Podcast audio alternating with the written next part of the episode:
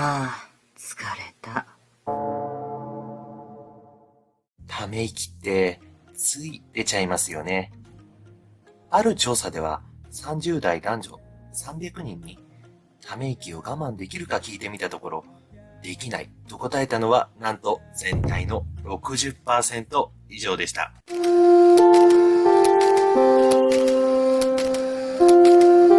えてタイガー先生はい、こんにちは、タイガー先生です。今日はポジティブになれない方は必見というテーマで授業を行っていきます。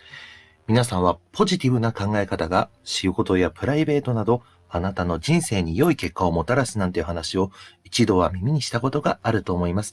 とはいえ、ポジティブになれって言うけれども、ポジティブになるのって難しくないですか？短期間なら意識して、よし、ポジティブでいなきゃと気を張って無理やりポジティブな自分になろうと、すごく頑張るなんて方も多いと思いますが、ほとんどの方がいつの間にか元に戻ってしまって、ネガティブになって愚痴を言っちゃったり、くよくよして弱音を吐いちゃったり、なんてことが私の周りでもよくあります。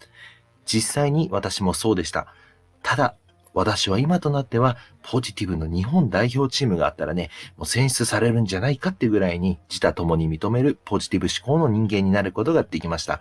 今回は、そんな私がポジティブ思考が良いと知っているのに、いつの間にかネガティブに戻ってしまう、そんなあなたの悩みをぶっ壊す。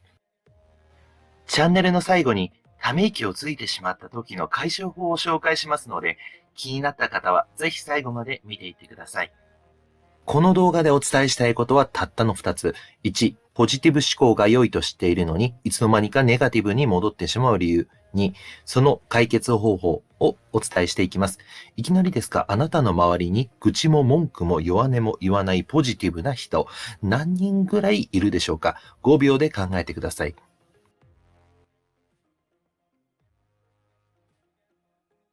どうですか？私の周りでも本当にポジティブな人は3人しかいません。おそらくあなたの周りにもネガティブの人の方が圧倒的に多いと思います。実はそれは仕方ないことなんです。ネガティブ思考は日本人のいわゆるお国柄だからです。細かいことは割愛しますが、我々日本人の遺伝子は不安を感じやすく繊細で神経質な人が世界一多い民族と言われているそうです。どうですか？言われてみれば表面上は取り繕っていても不安を感じそうな人、繊細な人、神経質な人、たくさんいますよね。欧米人には楽天的で陽気な性格の方が多いように、日本人がネガティブなのはお国柄なんです。一つ目の伝えたいことの結論を言います。ポジティブ思考が良いと知っているのに、いつの間にかネガティブに戻ってしまう理由は、日本人が世界一ネガティブな遺伝子の民族だからです。さらに補足すると、日本人がネガティブな人が多いのは、遺伝子だけではありません。種に交われば赤くなると言いますが、その人の性格が形成される幼い頃に、親がネガティブだと、子供もネガティブになりやすいですし、学校の先生や友達がネガティブだと、ネガティブになりやすいといった具合に、日本社会はネガティブな人がネガティブな人間を作るという仕組みになっています。ただ、誤解しないでほしいのは、ネガティブは悪いことばかりではないということです。細かい仕事を真面目にコツコツできる。神経質なので、正確で完璧なものを作るのが得意。などなど、日本人が作ったものは、これまでも世界中で非常に重宝されてきました。メイドインジャパンイコール高品質。これは日本人の生真面目さと勤勉さが生んだ世界に誇れるブランドと言えます。日常生活で言えば不安を感じやすく心配性なので忘れ物が少ない。火の消し忘れなどの致命的なミスが少ない。ルールを守る人が多いなど、ネガティブな人だからこその長所は伝えきれないほどたくさんあるんです。では、ネガティブ思考でも問題ないのかといえば、そうではありません。ネガティブイコール悪ではなく、ネガティブはネガティブの、ポジティブはポジティブの良い面と悪い面があるんです。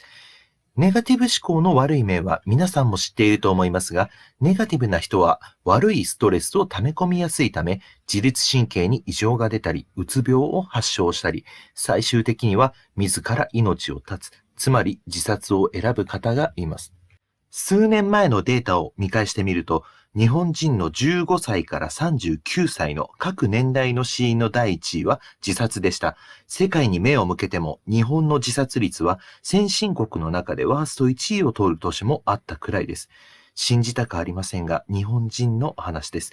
これだけ日本人が後期高齢化社会と少子化で人口が減りまくっているのにもかかわらず、若い方々が毎年毎年自ら命を絶つという選択をしています。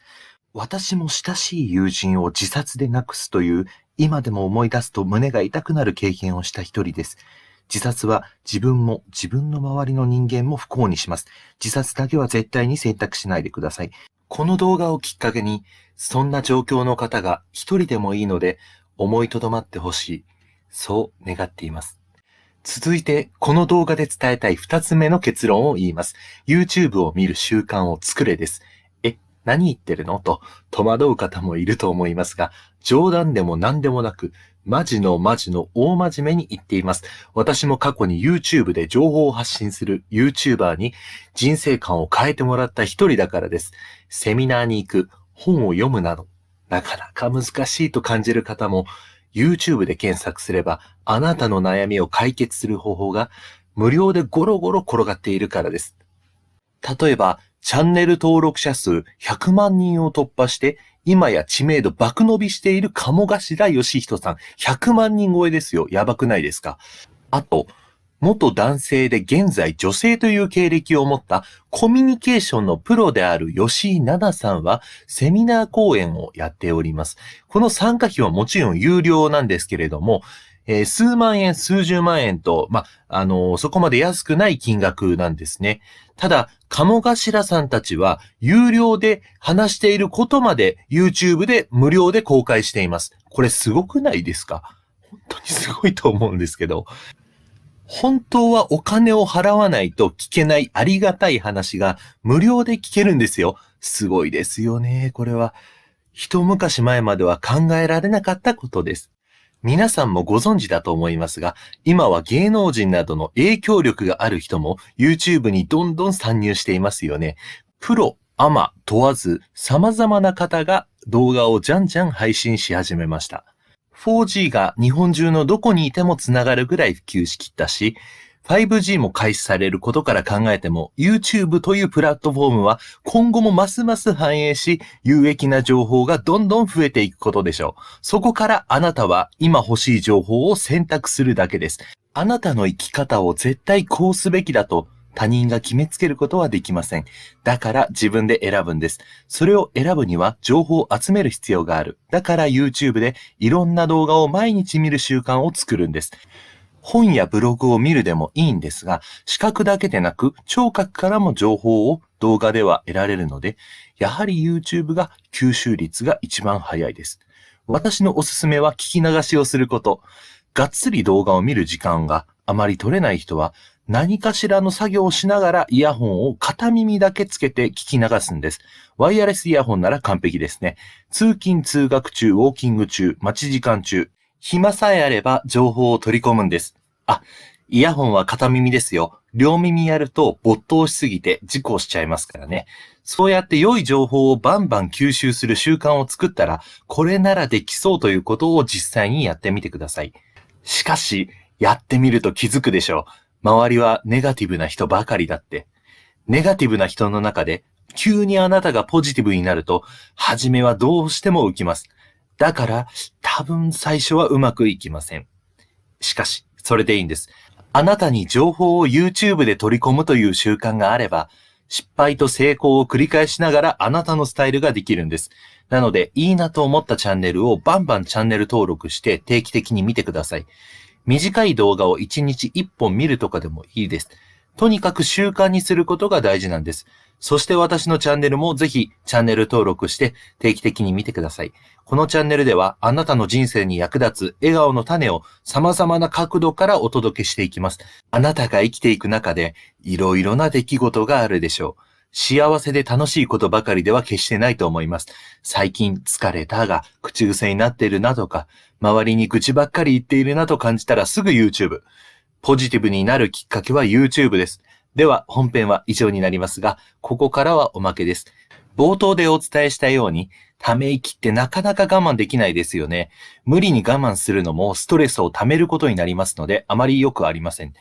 大事なことは、ため息に罪はないということを知るということです。